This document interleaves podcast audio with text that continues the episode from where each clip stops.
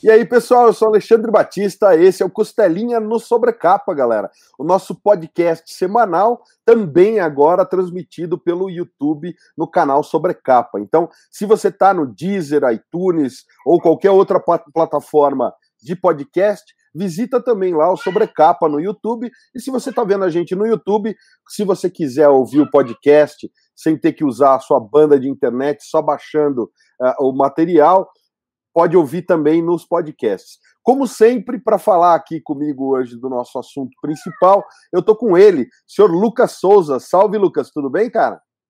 Grande Alexandre, e aí, cara, tudo bem? Maravilha, tá aqui mais uma vez para falar de HQ.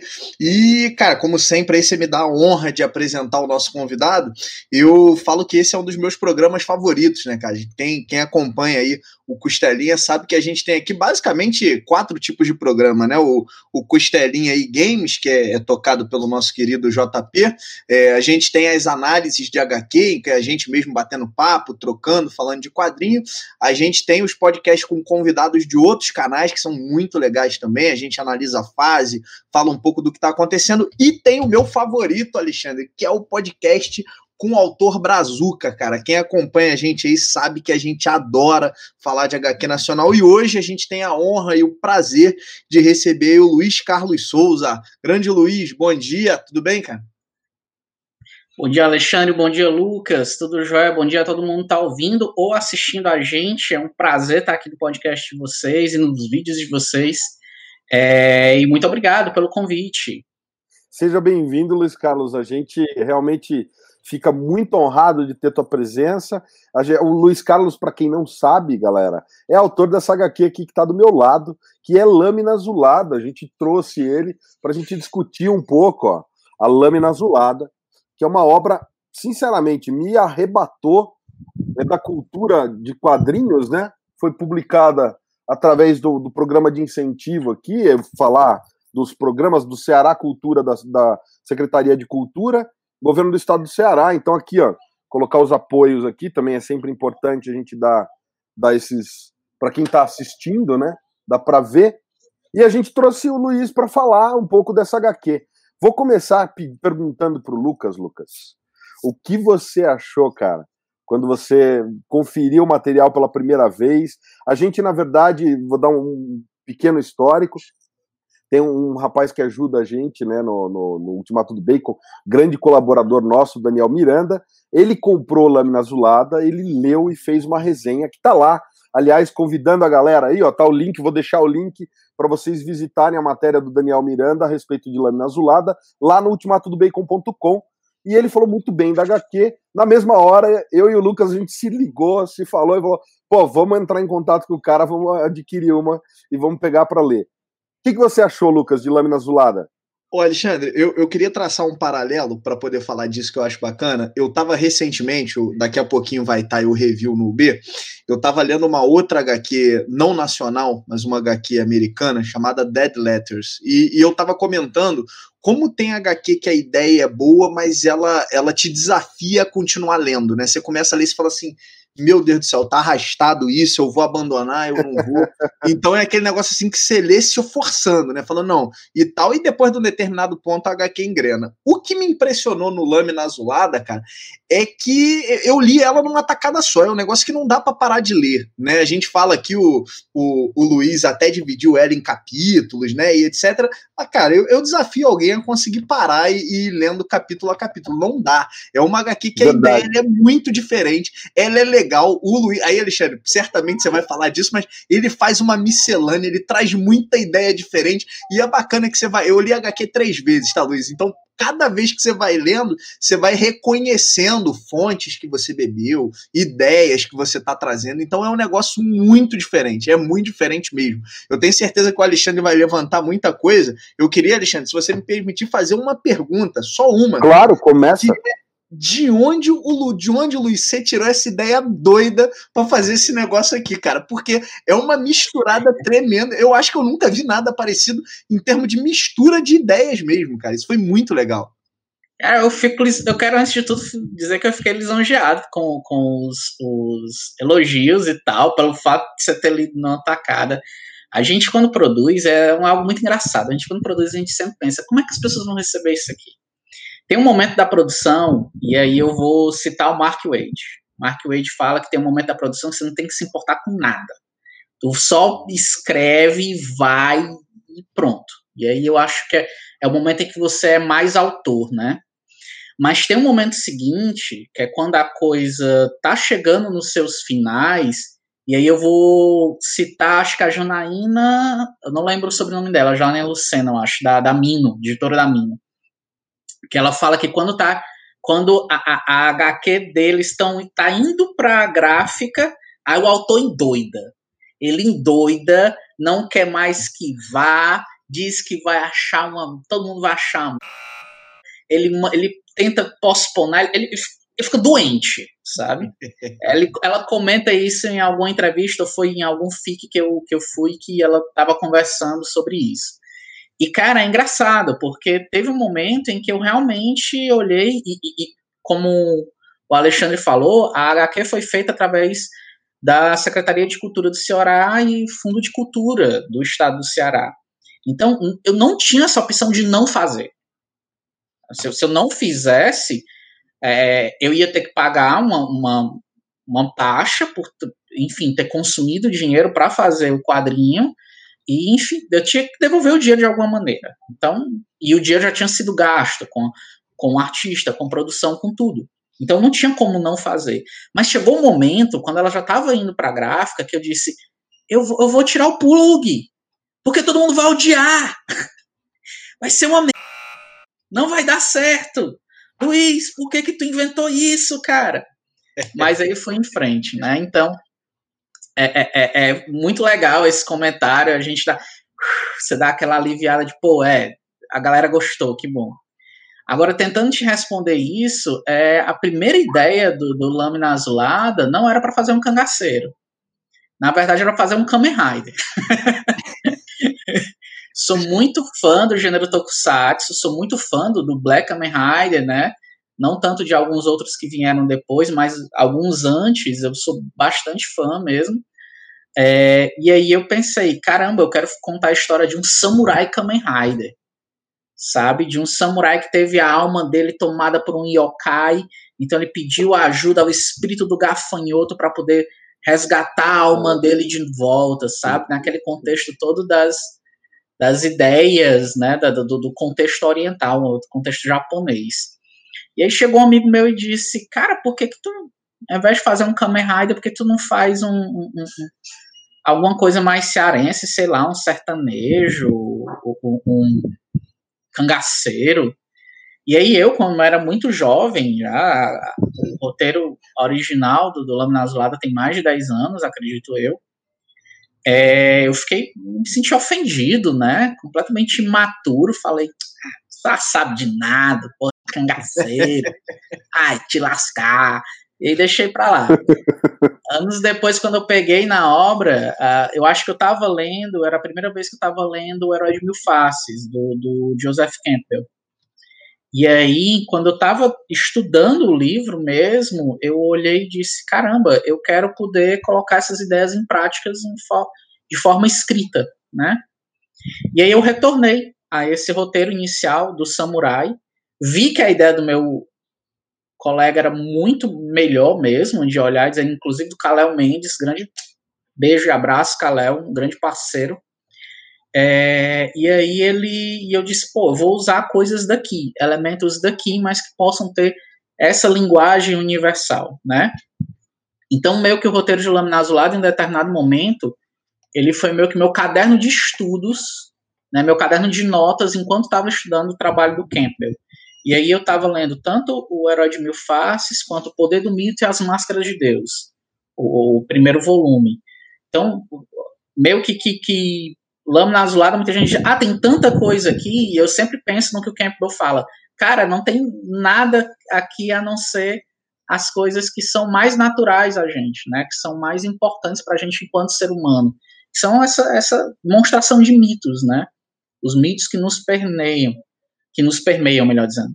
E, e enfim, o que você tem é a máscara deles, né? A, a, máscara que eu quis dar a esses mitos foi a minha máscara cearense das terras em que eu já andei quando criança, das figuras é, heróicas ou não heróicas ou banditistas da minha vida mesmo, né, como os cangaceiros, da, do, do, dos medos que a gente tinha quando criança. Eu morei no interior de, de do Ceará, em Crateús, e falava-se muito de lobisomens, sabe?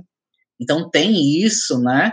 A figura do, dos urubus, os carcarás. Então, é, é, é um, uma lâmina azulada surgiu daí, sabe? Da necessidade de, de falar sobre mitos mesmo. E de contar a história de um Kamen Rider. É tanto que tem um momento da história que tem uma referência a um Kamen Rider que, que tá lá, quem leu vai saber, eu não quero dar spoiler para ninguém, mas tá lá. quero, eu quero aproveitar, Luiz, porque assim, é, tem quatro pontos que eu quero destacar que, para mim, na, na, primeira leitura, me pegaram assim logo de cara, mas foi na, nas primeiras páginas. Eu sempre tento ler qualquer obra, especialmente uma que eu desconheça, né? Então, assim, eu tinha tido um contato com Lâmina Azulada através do texto do Daniel, mas assim, como editor. Então, você está com aquela cabeça focada de ver, sei lá, erro ortográfico, cadência de texto, e não conteúdo do texto. Então, eu vi e falei, pô, o cara elogiou, mas eu não estava muito prestando atenção no que ele estava falando e mais na forma como ele estava escrevendo aquilo.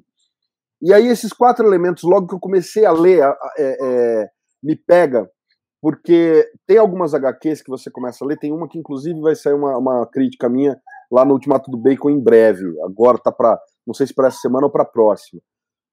Que você percebe que o cara, o cara ele não só é autor, como ele também é o desenhista da HQ, e você percebe que ele tem muita bagagem. Mas a fala dele, ela é tão. É, não é nem rebuscada, tá? Mas ela é tão erudita e ela é tão de nicho para quem leu as mesmas coisas que ele, que a HQ, para mim, funcionou, porque eu tenho as mesmas referências, mas eu daí pego uma certa um certo nojinho da HQ, porque parece que o cara tá querendo mostrar que ele manja pra caramba. Entendeu? E ele tem uma certa arrogância ali. As quatro elementos que eu vejo na tua HQ é a primeira de tudo é que ela é de uma erudição tremenda. Só que o segundo ponto, e que é extremamente, está no extremo oposto, é que ela é de uma simplicidade tremenda. Então, o que eu acho, o que eu achei muito legal no Lâmina Azulada é porque você traveste essa sua erudição de uma coisa muito simples, que é acessível, cara, a qualquer gurizinho que acabou de aprender a ler e escrever. Eu posso dar isso aqui pro meu sobrinho tá, sabe, sei lá, com 7, 8 anos, e ele vai se amarrar sem ter precisado ler Euclides da Cunha, do Guimarães Rosa, muito obrigado. Sem ter precisado ler Rei Arthur e os Cavaleiros da Tábua Redonda, sem ter precisado ler Campbell, enfim. Ele não precisa dessa bagagem, você está trazendo para ele de bandeja. E é diferente de um cara que traz essas referências, mas de uma, de uma maneira toda rebuscada, e daí a referência se perde. O personagem fala, faz, faz alguma, algum comentário, você fala assim, pô, só se o cara assistiu o episódio 8 do seriado tal, que ele vai pegar essa referência. E a tua HQ não é assim. Então, eu. Isso são, são os dois elementos, né? Terceiro elemento é, é, é essa questão do pastiche. Ele não é um pastiche, ele não é uma colcha de retalhos, entendeu?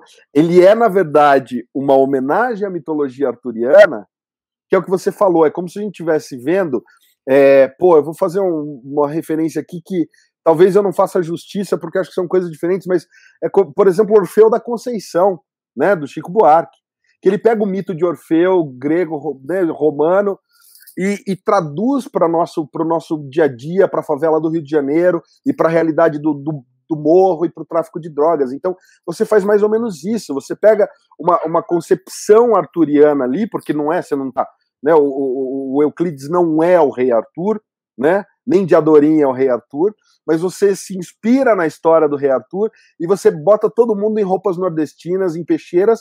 E o quarto elemento é que é muito real. A gente está trabalhando com mitologia, mas todas as paragens, todas as passagens, todos os diálogos, todas as cenas, todos os personagens me parecem pessoas que você talvez tenha conhecido em algum momento, porque é muito, é extremamente real. Então, assim, é, eu queria que você comentasse como foi esse processo, porque é o que eu falei, ele não é uma coxa de retalhos, apesar dele parecer, né, dado a profusão de elementos, ele parece às vezes uma coxa de retalho. Então, no começo eu tava assim, não, pô, o cara tá fazendo uma coxa de retalho. Euclides, com certeza.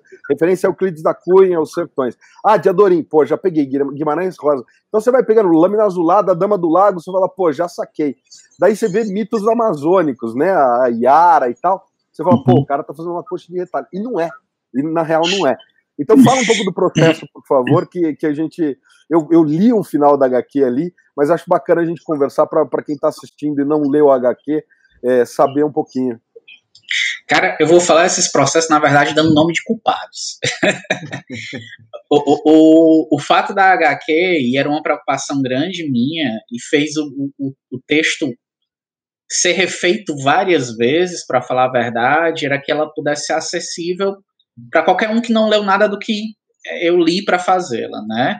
Eu não queria que realmente alguém que a, a HQ foi pensada, eu não vou negar, ela foi pensada para um público que está terminando o ensino fundamental e começando o ensino médio. Então, que, que foi a época mais ou menos em que eu estava me inteirando, que eu estava descobrindo a literatura, estava descobrindo os quadrinhos. Então, eu, eu meio que fiz para o Luiz daquela época, era realmente algo que eu queria ler quando era criança, eu tive essa concepção, e eu pensei, caramba, eu tenho que fazer isso para essa pessoa, né? Uh, e eu tenho que utilizar essa base que eu tenho para poder ser forte, ser poderoso, né?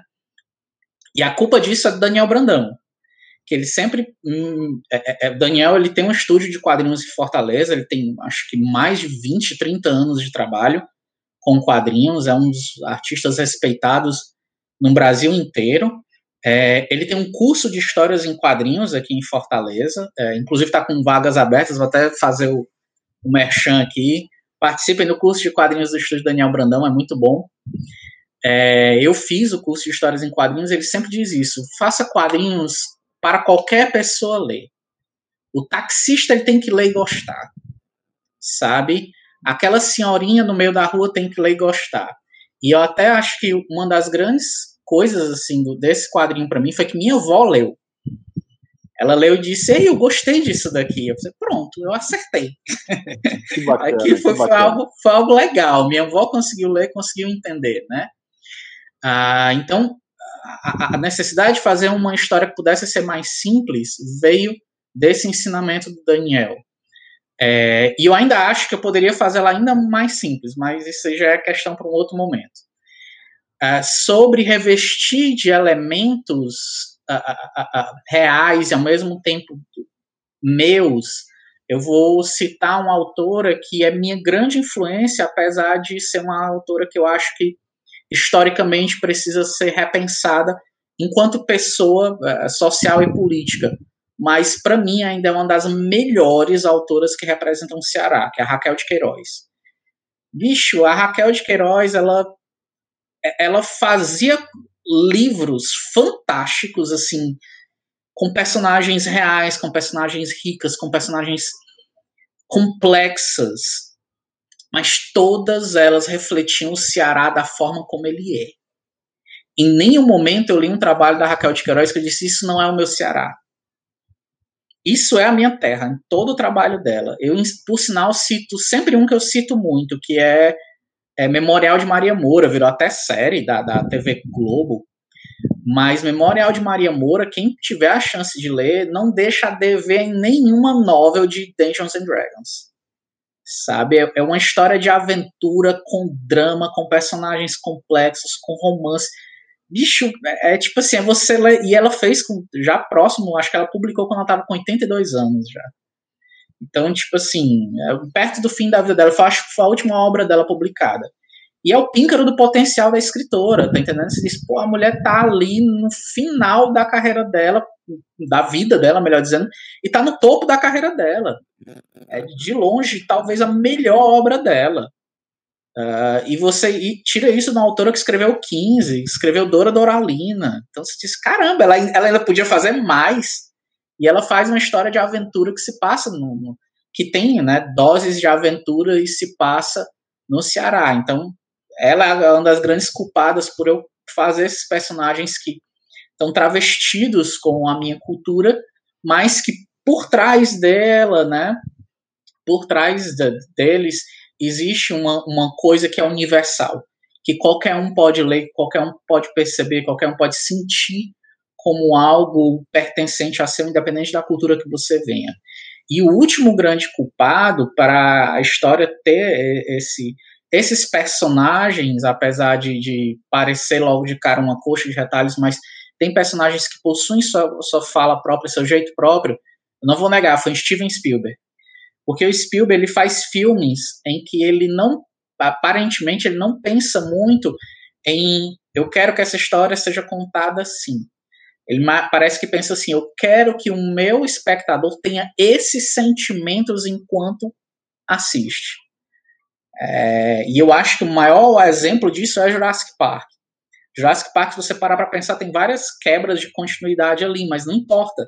Porque o que importa é aquela jornada de sentimentos, né?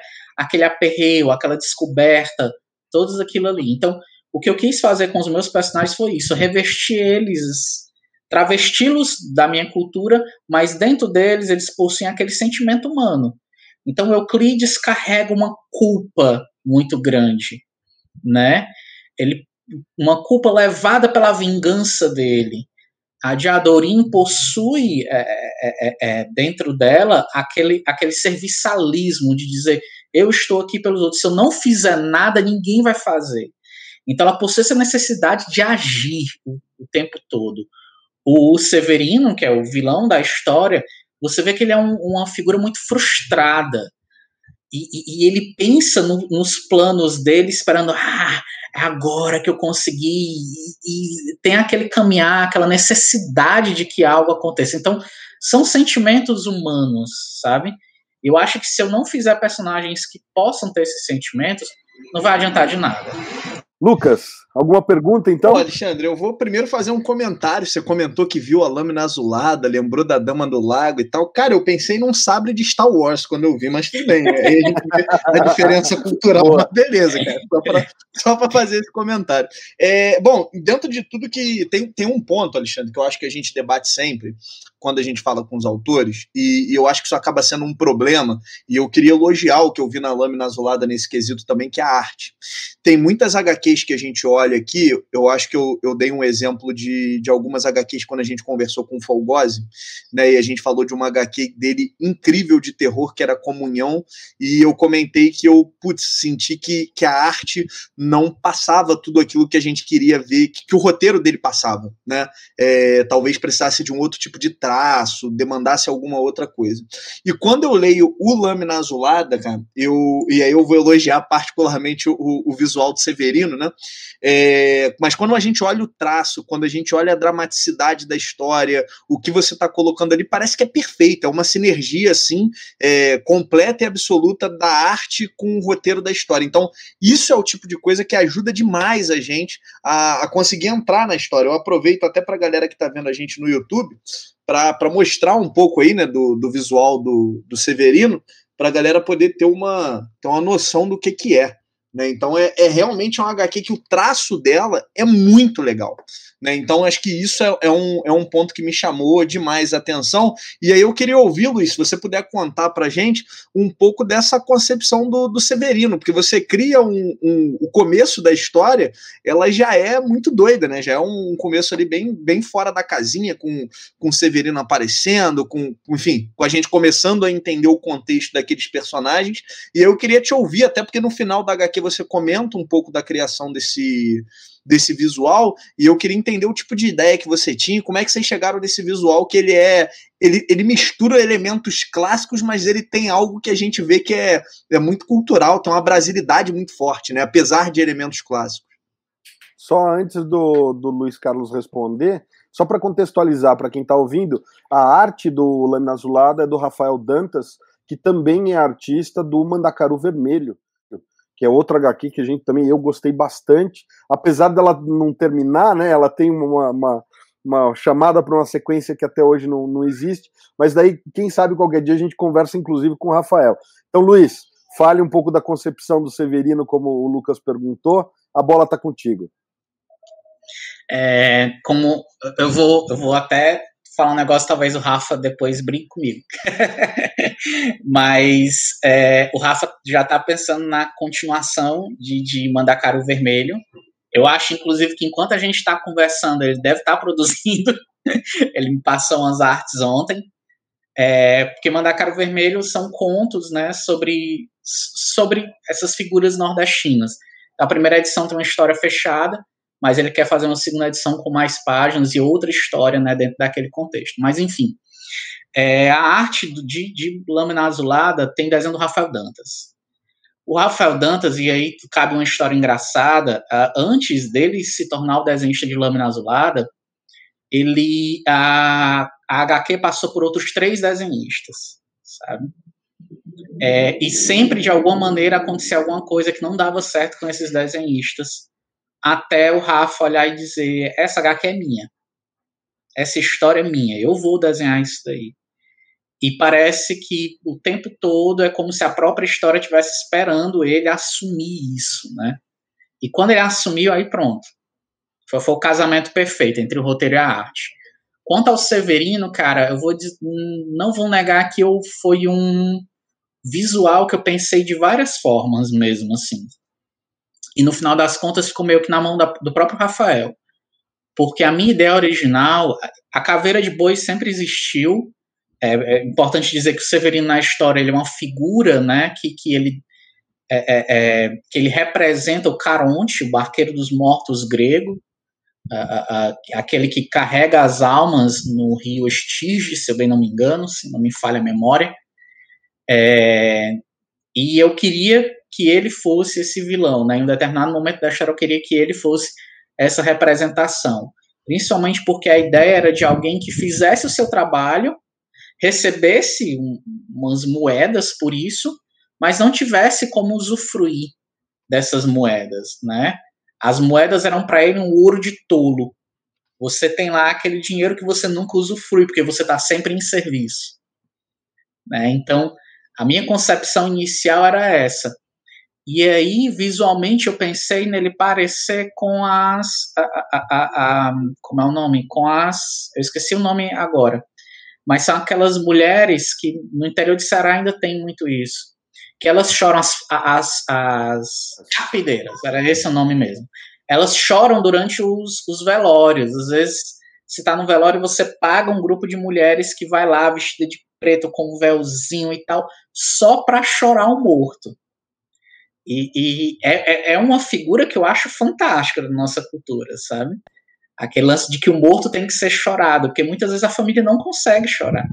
Então as carpideiras, elas meio que estimulam o choro daquele morto. E é engraçado, porque quem tiver a chance de, de conhecer uma carpideira ou de ver ela trabalhando, assim por dizer, elas choram de verdade, não é um, um choro de jacaré, não, é algo real.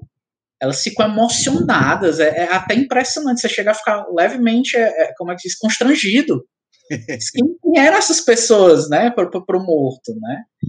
E, e, é muito engraçado. É, eu cheguei a ver carpideiras uma vez na minha vida e eu fiquei muito, é, como é que se diz, muito, muito chocado com aquilo. Eu, eu, eu, sentia vontade de chorar por conta da emoção delas. Então, a ideia original é engraçada. É muito envolvente, não, mas é envolvente demais mesmo, né?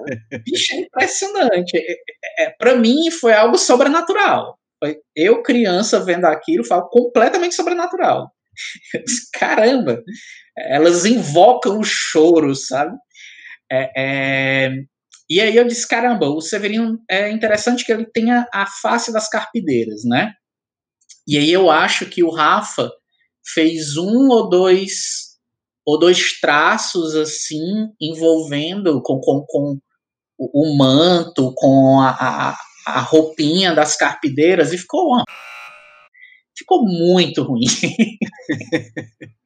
e aí eu disse, Rafa, eu tô sem ideia, eu não sei o que fazer. E aí eu fiquei, e ele, peraí, deixa eu pensar um pouco aqui. E ele foi atrás do Caronte original, viu algumas manifestações é, artísticas dessa figura, e ele viu que no roteiro tinha muitos urubus, né? Uh, por sinal, acho que eu estou falando do Rafa, mas uh, uh, acho que a concepção original veio do Maxwell Duarte. que, que ia sendo um dos desenhistas em um dado momento. E o Rafa foi até o traço do Rafael, do, do Maxwell, para ver o que foi que o Maxwell tinha inserido. E o Maxwell tinha inserido essas penas, essa, essa fumaça, né, essa, esse, esses odores estranhos, a coisa da água sempre junto. A Rafa disse, cara, eu vou usar isso daqui de alguma maneira. E aí ele trouxe essa concepção do, do manto mesmo, da morte, é, das penas do urubus para dizer que tem essa, essa ligação, uh, esse e aí uma coisa bacana que ele fez foi colocar, acho que diferir um pouco do, do, do, da figura do Maxwell, que é colocar esse estado dele meio que desvanecendo. Ele disse que se inspirou muito na figura da vilã do desenho animado Simba. Ele disse, cara, eu quero seguir um pouco aquela linha, posso? Eu, não, fica à vontade. E aí você tem essa figura do Severino que é meio assim, ela meio ao mesmo tempo etérea e presencial, né? Ah, então foi isso, basicamente foi isso. Foi como acho como toda produção, a gente foi caçando fontes até chegar num que seja ideal. Mas boa parte do visual dos personagens, cara, eu acho que eu descrevi muito pouco. Eu sou um roteirista que eu descrevo muito pouco o visual dos personagens. Eu descrevo muito mais o perfil psicológico deles. E aí eu deixo pro desenhista endoidecer, né? Tem desenhista que adora, porque aí pode fazer do seu jeito, cria todo o conceito visual. Tem desenhista que odeia. Não, cara, me dá uma coisa melhor e tal. O Rafa acho que ele meio que variou um pouco entre essas duas coisas. Para os cangaceiros, ele abriu os braços e disse: Isso aqui é meu. Tanto que o visual dos cangaceiros eu não mexi em nada. O Rafa foi quem fez tudo. Nem, eu mal expliquei a ele. Acho que ele já tinha a ideia na cabeça. Mas o Severino meio que deu um trabalhinho pra gente, um pouco mais. Ele e a última manifestação dele, que foi o Araruá. Foram duas figuras que meio que a gente discutiu um pouquinho é, mais. O Araruá, confesso que é, realmente ele tem um visual que, em alguns momentos, você olha ali, tem, sei lá, tem até uma, uma coisa meio de Godzilla ali nele, né, cara? E, e, eu li no seu texto no final da HQ que você puxa muito do, do Araruá do, do Flávio Colim, né? Que é que, que não está completamente, né, a concepção totalmente acurada com o que é a lenda original, né? Mas é, mas funciona, cara. Eu acho que na, na, na, na, na HQ funciona. E já que o Lucas mencionou, eu trouxe aqui, ó, a, a, gente comparar, né? A lâmina azulada e a. Porque até isso, né? Tem uma referência de, de, de cultura pop aí, então Tô, para quem não tá vendo, para quem só tá ouvindo, eu acabei de ligar um sabre azul do, do Star Wars aqui para comparar com a lâmina azulada da capa da, da HQ. Então, é, deixa eu até. Tudo bem eu comentar sobre isso? Por favor. Porque assim, a gente nunca pensou em, em Star Wars enquanto estava produzindo. Mas, de alguma maneira, eu acho que é porque tanto Star Wars bebeu das fontes do Campbell. Campbell era o, o, o, o consultor de Star Wars, né? Da trilogia original, como a como Lâmina Azulada correu até o, o Campbell para poder montar os, suas figuras mitológicas, que eu acho que acabou casando, né? Na verdade, eu não, eu não, eu não pensei em Star Wars, eu pensei na Excalibur do filme do John Burman. Não sei quem, quem teve a chance de assistir, é... Eu não vou conseguir pegar aqui, mas ela tá, eu tô olhando para ele ali. Eu tenho Pô, ele na minha coleção, porque é maravilhoso, né? É maravilhoso. Fantástico. Realmente é esse brilho, da, esse brilho da capa, né? A hora que ele puxa da pedra a primeira vez é, é Na minha cabeça era completamente aquilo, sabe? A, a, a, lâmina ela deveria parecer um pouco com essa Excalibur. Eu, eu lembro que quando eu tava. Quando o, o roteiro de, de, de, de Lâmina Azulada já tinha sido feito, né? E o Rafa estava desenhando, é, estreou no Netflix aquela animação Caçadores de Monstros, né? Troll Hunters. Caçadores de Trolls, melhor dizendo. Que é do Guilherme Del Toro. E aí ele disse que ele, ah, eu queria fazer o meu personagem principal parecido com o, o, filme do John Burman. Eu, pô, cara, são referências muito boas. E eu até falo muito, cara, assista esse filme, esse filme é muito legal. Uma das melhores manifestações da, do Rei Arthur visualmente falando, sabe? As armaduras todas brilham, um negócio absurdo. Como é que fizeram isso naquela época? Sabe? Então, assim, Lâmina Azulada tentou não ser Star Wars, ele tentou ser Excalibur do John Burman. Acabou acertando Star Wars. Eu não vou dizer nada contra, eu acho legal. Ah, teve até alguém que comentou, pô, aqui tu vê o Luke com o sabre e a Leia do lado com a arma. Eu, caramba, é mesmo. É, isso é isso mesmo, é a, figura clássica. Mas tudo bem, eu vou achar um massa aí, ó. É o Luke e a Leia. Esse fica, é, isso, okay. O Luiz, é até engraçado, quando eu, eu fui comprar HQ, né, o Alexandre editou o texto do Daniel, eu particularmente não li o texto. Só que o Daniel elogiou e elogiou muito, eu falei, cara, vou comprar. E aí, quando eu peguei e fui olhar e vi a capa da HQ, eu falei, pô, é isso aí. É, é um cangaceiro com uma peixeira de luz. Pronto, vou comprar, vou ter que ler, não tem jeito. E aí foi bem nessa linha. Óbvio que a gente, tá, a gente já debateu aqui, já falou, não, não é esse caminho que você segue, mas eu achei interessante que é uma referência visual que, que ficou, né? E, é isso, é parte do, é, são muitas, muitas obras, muitos autores bebendo da mesma fonte, é natural que, que a gente vai levando para o que a gente conhece, né? Então acho que é, é bem nessa linha. Abraço com carinho, Star Wars é muito legal. E, e, acho bacana que tenha, que tenha saído, porque eu acho que prova aqueles meus quatro pontos, né? No, no seguinte sentido: é, Star Wars, até onde eu entendo, tá? Eu acho que ele é uma das representações no cinema, uma das máximas representações da jornada do herói do Campbell. Então, se você e, e você diz que estava né, imbuído desse espírito do, do Campbell, no seu texto, você já falou isso aqui. Então, quer dizer, talvez você tenha chegado tão forte quanto Star Wars, entendeu? Então, quer dizer, na minha concepção, sim. Eu li, eu acho que sim. Eu acho que você faz uma trajetória ali que tem, tem muito mesmo. Então, eu acho que a, a proximidade com Star Wars só realmente depõe a qualidade da, do, do teu texto e da HQ como um todo. E aí, é, até fazer um comentário, Alexandre, se me permitir. É, claro. É, tem uma diferença grande aqui que é o seguinte: é, o Star Wars, e, e, eu sou fã, todo mundo sabe não do que a Disney fez, mas do que foi feito antes. É, o Star Wars, eu acho ele, apesar de ser incrível, ele é óbvio. Pelo menos na minha, na minha visão, o que você falou. É uma meio que você começa a ver o primeiro filme e fala assim, tá, ok, já sei para onde está indo, né? O primeiro sendo o quarto filme. O Lâmina Azulada, eu vou te falar que o final dele me surpreendeu muito, cara. O, o, o que ele faz ali no, acho que no último ato, né, do, do Lâmina Azulada, ou no último capítulo, ele foi bem diferente do que eu imaginava, cara. Ele seguiu por um outro caminho. Então, pra galera que tá ouvindo aí a gente, é uma HQ que tem todas essas referências, é uma leitura que flui bem demais. É aquele negócio que você lê assim, né, numa, como eu comentei no começo aí do nosso papo, numa tacada só, e, e tem, para mim, pelo menos que tava lendo, um mega plot twist ali no final que, que eu, pelo menos, não tava esperando. Então, acho que ela, ela cumpriu aquela, aquela expectativa. Eu fiquei até com a sensação no último pedaço, vou fazer um comparativo aqui que eu acho que não cabe, porque você não fez uma obra de terror, mas vou fazer mesmo assim. Eu lembro daquela, muito daquelas é, histórias que a gente lia na época do Contos da Cripta, da revista Air e tal, que a gente tinha sempre um. Era quase que obrigatório, né? Um, um plot twist, uma viradinha ali no final. E, e quando eu termino. E aquilo ali sempre deixava a gente assim, né? Putz, eu não vi isso vindo, cara eu não, eu não percebi que ia acontecer isso. E a tua HQ eu terminei de ler eu fiquei com essa sensação. Falei, putz, ele puxou um elemento lá do começo e eu não percebi que estava vindo algo nessa linha. Então eu, eu, eu fiquei, cara, achei bem legal. É uma leitura que eu terminei de ler feliz, assim. Isso é, eu acho que isso é importante, né?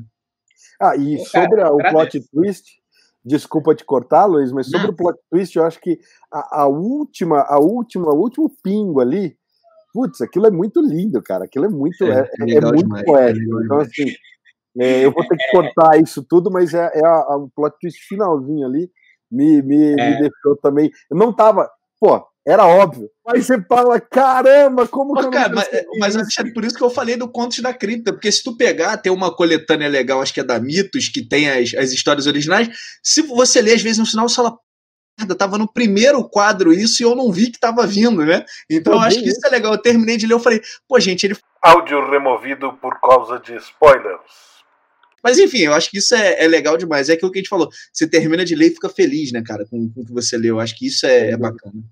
É, é eu, eu, nunca pensei, sendo bem sincero, em fazer uma história feliz, sabe? É, a minha ideia era fazer uma história trágica. E eu acho que quando você para para pensar num ser, e aí novamente voltando a Campbell, né? Uh, to, todos os elementos que estão na história estão de alguma maneira é, é, é, eu, eu vou até fazer essa, essa, um pouco dessa, dessa crítica que eu tenho às pessoas que criticam o trabalho do Campbell, né? Porque por conta do Christopher Vogler, o Herói de Mil Faces ele é visto como um guia do roteiro. E ele não é. Nunca foi. Não, acho que não é a pretensão, não era a pretensão do Campbell uh, criar um guia para se escrever histórias. Pelo contrário, o que ele estava tentando fazer era revelar os mitos de forma que a gente possa é, é, é, nos perceber neles. É para isso que mitos existem, né? Para nos ensinar algo, para nos dizer algo e para nos mostrar que a nossa vida é um ciclo. Então você vê o caso em especial do, do Euclides, né? Que é o personagem principal da história. Ele começa velho. Toda a jornada dele é a jornada do velho e se você correr para o Christopher Vogler, né, que, que foi quem fez o, o, o, o, livro, que é um manual do roteiro mesmo, o velho ele tem que ser aquele sábio, sabe? Ele tem que ser aquele que viveu o suficiente para saber de tudo. E não é bem assim. Você pode ser uma pessoa velha com erros a serem cometidos ou ainda com o peso dos erros sobre suas costas. E, e, o meu Euclides é isso. Ele é esse velho com peso nas costas, sabe?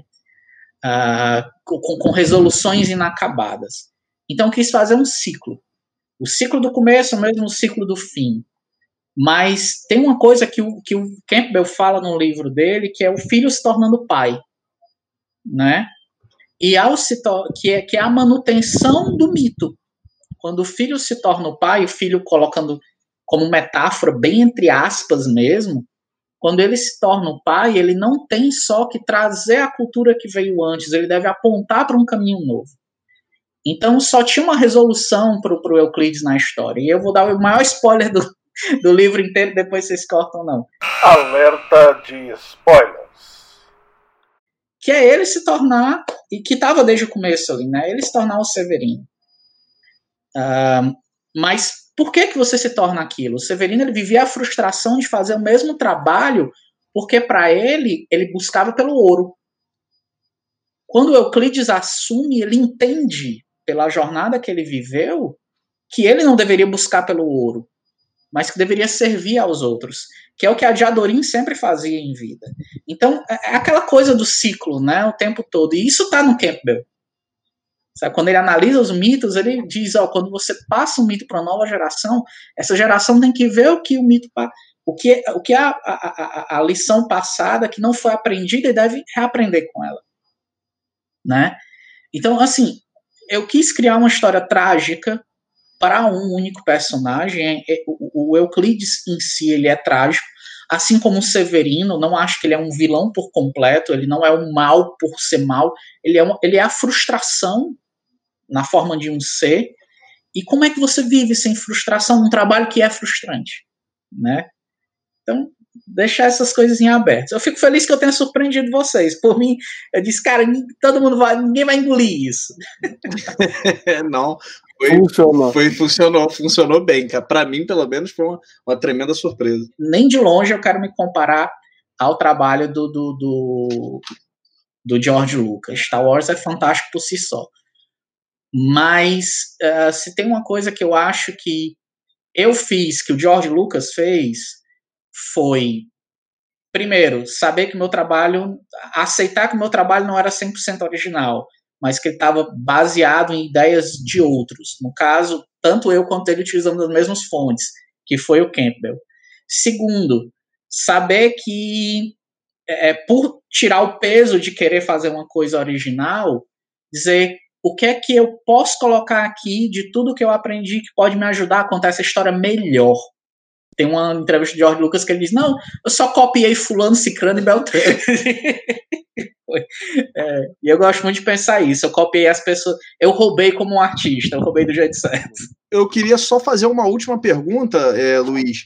A gente conheceu o Lâmina Azulada, né? Uma obra que, como você viu, que, que impressionou, que a gente gostou pra caramba. O que que quem quiser se aprofundar mais no teu trabalho, o que, que você indica aí pra gente, cara? para a gente correr atrás de outras leituras aí, poder pegar um pouco desse, sugar um pouco mais aí das tuas ideias. Ah, cara, que, que pergunta legal. É... É, gente, eu, eu, produzo quadrinhos desde 2010. Melhor, eu estou envolvido com quadrinhos desde 2010.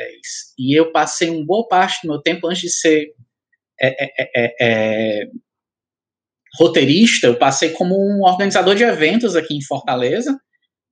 Fiz parte do Fórum de Quadrinhos do Ceará e tudo mais. É, mas comecei publicando pequeno, coisas que eu, que eu acho que talvez não tenham a mesma força, o mesmo poderio que Lâmina Azulada, que eu acho é a combina, combinação de todo essa, esse, primeiro, esse primeiro momento da minha carreira. Mas tem algumas obras em especial que eu acho legais citar. A primeira é a edição de 40 anos do Capitão Rapadura. É, Capitão Rapadura é um personagem criado pelo Mino, que é um cartunista daqui. E em 2014, eu, junto com o Fórum de Quadrinhos do Ceará, uma, uma de artistas aqui do Ceará, a gente fez essa coletânea de histórias curtinhas, né? Algo muito parecido com o projeto MSP 50, uh, homenageando o Mino. E tem dois roteiros meus lá que eu tenho um maior carinho do mundo, né? Inclusive com dois artistas que eu adoro, Florencio e o Cristiano Lopes, que para mim é o melhor cartunista desse Brasil. Ninguém vai me convencer do contrário, porque eu não quero ser convencido do contrário. É... Mas tem dois trabalhos que eu acho que são de mais fácil acesso que eu também tenho um, um grande carinho, que é o Space Opera, uh, em quadrinhos, da editora Draco, é uma coletânea em que eu fiz uma história com a Caroline Rocha Bastos, uma artista que eu adoro, ela tem um trabalho muito bacana, um traço bonito para Dedel, é, que é uma história chamada A Entrega, que fala sobre que, novamente, lida com temas que eu já tinha interesse em lidar na época, são três mulheres, né? Uma, uma mãe, uma filha e uma avó que elas estão vivendo em uma colônia espacial e a avó percebe que vai morrer, né? E diz: Eu quero voltar e morrer na Terra, eu não quero morrer no espaço. E aí elas que estão brigadas, estão há um bom tempo sem se falar, elas se reúnem para tentar levar essa vozinha de novo para a Terra, para a coitada morrer. E é um, é, é um Space Road Movie, né? Space Road Comic, sobre essas três gerações de mulheres tentando, enfim, encontrar, fazer as pazes ah, com a iminência da morte de uma delas. E uma outra história também da Draco, da editora Draco, é, que saiu na Imaginários Volume 4, que já é, que eu novamente trabalho muito com a fantasia, que já é um tema que eu também ah, recorrentemente estou trabalhando que foi, agora eu não lembro, O Tesouro, acho, o nome da história. Fiz com Kalel Mendes, que é o meu grande amigo e parceiro, Maxwell Duarte, nos desenhos. Um, um quadrinho bem legal, uma história bem bacana. Estou conversando com o André com a possibilidade de lançar umas edições menores digitais para vender na minha loja online. Legal. É, e quem quer ler roteiro meu recente, procura o Justiça Sideral, uh, Erídia, em que eu e o Davidson Manes, que inclusive fez o letramento de, de lâmina azulada, um forte abraço para o Davidson, é um profissional, acho um dos melhores, que são o melhor profissional uh, uh, uh, de quadrinhos, assim, do Brasil mesmo.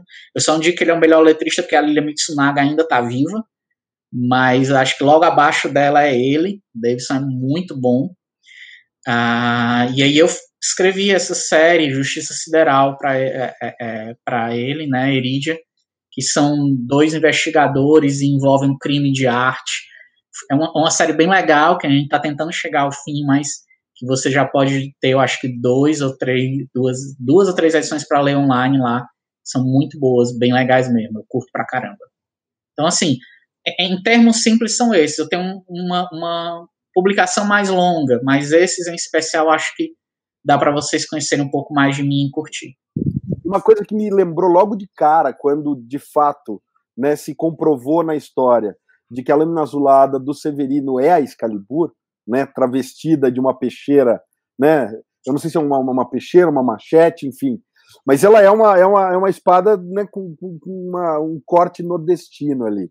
É. Achei ótimo isso. E na hora me remeteu a um episódio do Thundercats, cara que o Munra ele faz um feitiço para ficar parecido com o Rei Arthur e ele engana a Dama do Lago que entrega a Excalibur para o Munra E Caramba, eu pensava que era só eu que lembrava desse episódio. É meu episódio favorito de todo o Thundercats, cara, porque no final do episódio a Dama do Lago funde a espada justiceira com a Excalibur.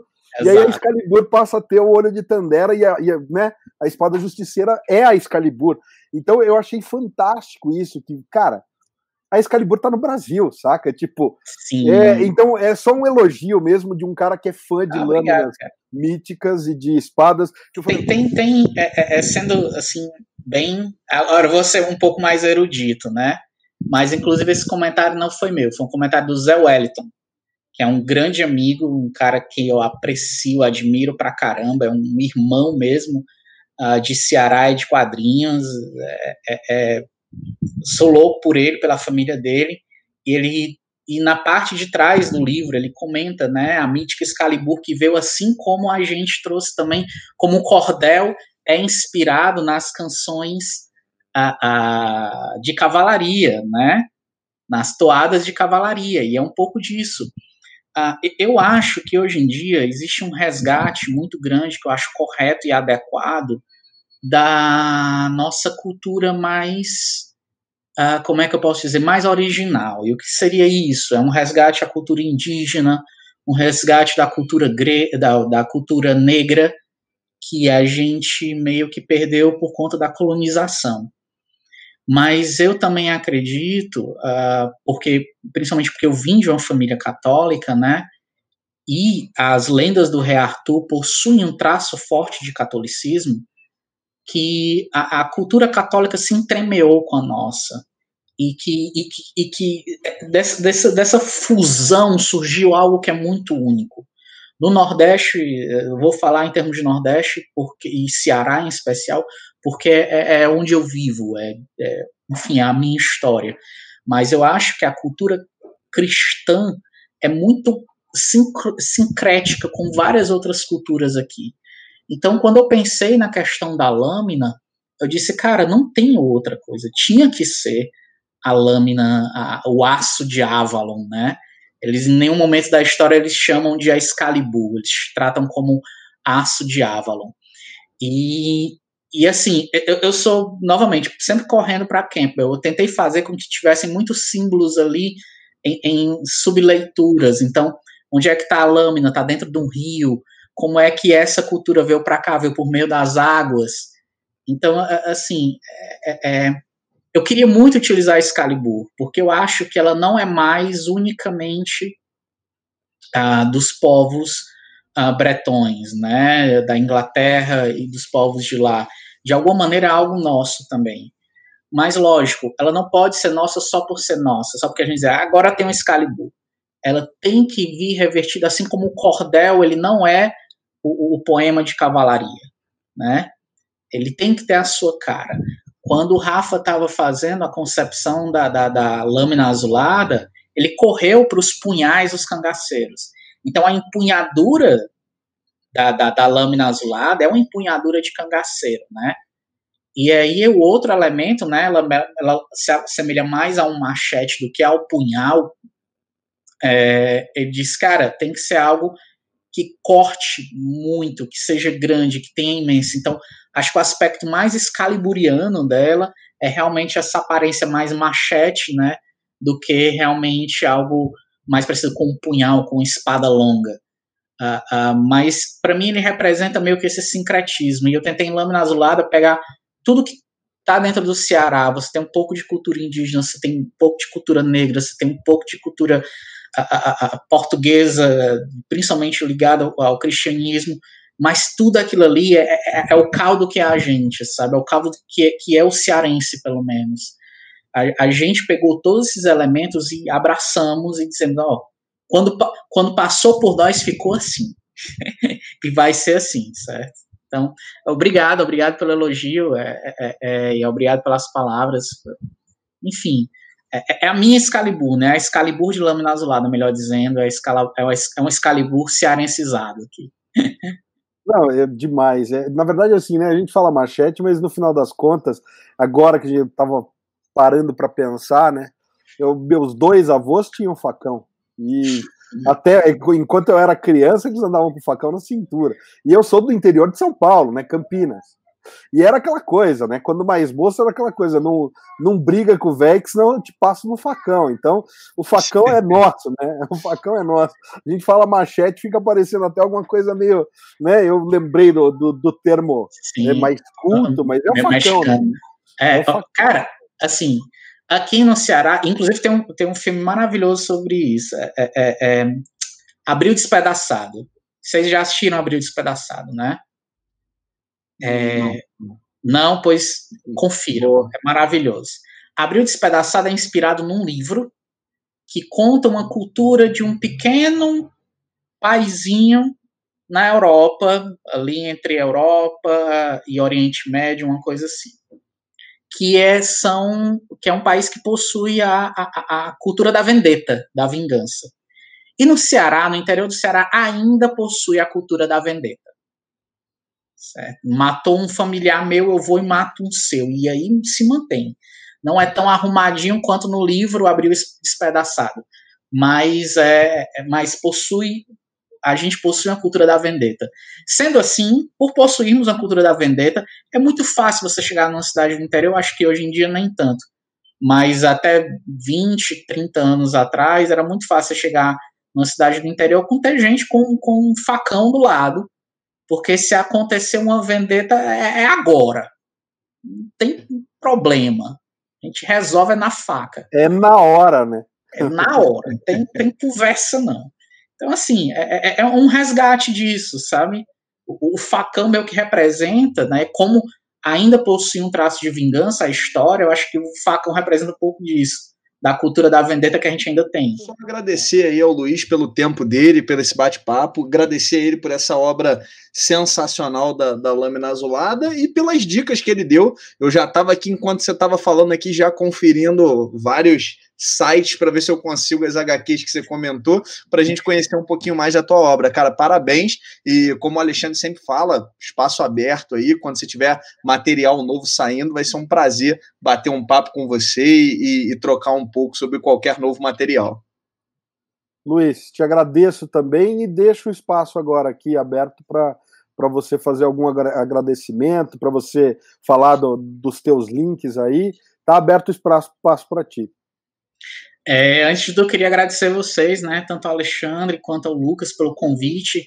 É sempre muito legal quando a gente tira um tempo para falar sobre, uh, sobre o trabalho que a gente tem. Tem tanta coisa que fica só de, com o autor, né? E, e muitas vezes tem-se uma leitura bem superficial, o que eu não vejo como nenhum problema. O trabalho foi feito para ter uma leitura superficial, você se divertir, voltar para casa e ser feliz. Uh, mas quando a gente pode aprofundar mais, você sente, poxa, realmente eu fiz algo bem melhor do que eu imaginava, né? Ah, então eu agradeço pelo convite, muito legal mesmo. Parabéns pelo trabalho de vocês, é muito legal a, a gente. Hoje em dia eu acho que carece muito no Brasil ah, meios, caminhos que olhem para o autor independente sem que ele tenha passado pelo universo HQ antes, sabe? É, é, é não é, não é, eu não vejo isso como algo errado. Eu entendo que todo mundo que tem o seu canal de quadrinhos, que fala sobre quadrinhos, uh, tem que chamar pessoas e nem sempre chamar um Luiz é, é, é, vai trazer tantos views quanto chamar, sei lá, um Rafael Calça da vida, que, são, que é um autor grande que eu admiro pra caramba também. Mas é bom dar atenção também para esses menores, porque estão surgindo, que estão tentando uh, porque eles estão na batalha tanto quanto qualquer um, né? Talvez um pouco mais atrás, mas ainda assim batalhando. Então eu agradeço mesmo por vocês, pela oportunidade, obrigado pelo convite, para mim é um carinho, é, é, é, algo muito, muito legal. Eu falo pra caramba, então desculpem, às vezes eu domino as entrevistas durante um bom tempo, porque eu, eu falo muito mesmo. Ah, mas obrigado, obrigado a todo mundo que está ouvindo a gente ou que está assistindo a gente pelo YouTube, é algo muito legal. Obrigado mesmo por estarem tirando um tempinho para vocês para verem meu trabalho. Quem quiser comprar a lâmina azulada, ah, por favor, vai estar tá na lojinha, é luiscarlosos.com. Lá é tanto meu site portfólio, vocês vão ver outros trabalhos que eu fiz, link para alguns desses trabalhos como também tem a parte de loja, você pode comprar lâmina azulada, pode comprar mandacaru vermelho. Ah, gosto sempre de dizer lâmina azulada que está saindo pelo preço de 20 reais. Ah, inclusive, muitos editores me puxam a orelha e dizem, não é para estar tá cobrando por esse preço e tal, mas como é um dinheiro que veio do Fundo de Cultura, como é um dinheiro que é destinado à cultura, uh, eu achei que era justo uh, colocar um preço mínimo, um valor mínimo, para que o maior número de pessoas possíveis pudessem ter acesso a ele, um, porque eu acredito que se esse dinheiro veio para mim que, e vem através de impostos, eu devo devolver à sociedade de alguma maneira. Eu acho que o preço mínimo de 20 é legal, dá para a maioria das pessoas comprarem, e mesmo assim, vez ou outra, façam promoção e tudo mais, e isso é bacana. Então, assim, vão lá na lojinha, conheçam os meus trabalhos. Eu não só sou roteirista, eu faço letramento de quadrinhos. É... Então, quiser contratar o serviço, estamos aí também. E é isso, gente. Eu só tenho a agradecer mesmo. Muito obrigado. Quem agradece é a gente a respeito de você ter falado que fala demais. Eu sempre comento com os autores que vêm aqui para o Sobrecapa e para o Costelinha que se fosse para eu, o Diego, o Lucas, ou enfim, o pessoal aqui do Ultimato do Bacon ficar falando, a gente não precisava convidar vocês aqui. Então, o espaço é de vocês. E, e friso mais uma vez, Luiz, que sempre que tiver trabalho novo, como o Lucas já antecipou, o espaço do Ultimato do Bacon, do Sobrecapa, está aberto para vocês divulgarem o trabalho. A gente realmente é entusiasta do trabalho nacional e a gente acha que tem que ser por esse caminho mesmo. É, vou fazer só um último comentário antes de puxar o encerramento. É, tem uma galera que critica as leis de incentivo e de fomento no, no, Brasil, e eu acho que a gente precisa criticar tudo, porque as coisas só melhoram quando a gente critica. Então, se ninguém falar que minha parede está feia, eu não vou pintar nunca. É, e de fato a gente sabe que existe muito mau uso das leis de incentivo, lei Rouanet, e a gente precisa debater isso. Mas uma coisa que eu quero que todo mundo saiba, inclusive porque eu já também participei de Lei Rouanet, de PNLD, de um monte de, de projeto desse sentido, apesar de ter muita gente que faz mau uso desse dinheiro, tem muita gente que faz como o Luiz, dá um emprego correto para o uso do, do dinheiro de fomento e que pensa realmente em usar esse incentivo para levar cultura e educação para esse povo que não tem tanto acesso à cultura e educação. 20 reais numa HQ desse porte, galera, só para falar de novo, ó, encadernação em lombada quadrada, tem reserva de verniz na capa, vocês estão vendo aqui, ó. A lâmina azulada tá brilhando porque ela tem reserva de verniz, tem orelha, tá? Uma capa com orelha, uma capa cartão de alta gramatura, impressa em offset, galera, em preto e branco, com todos os pretos calçados e muito bem feito.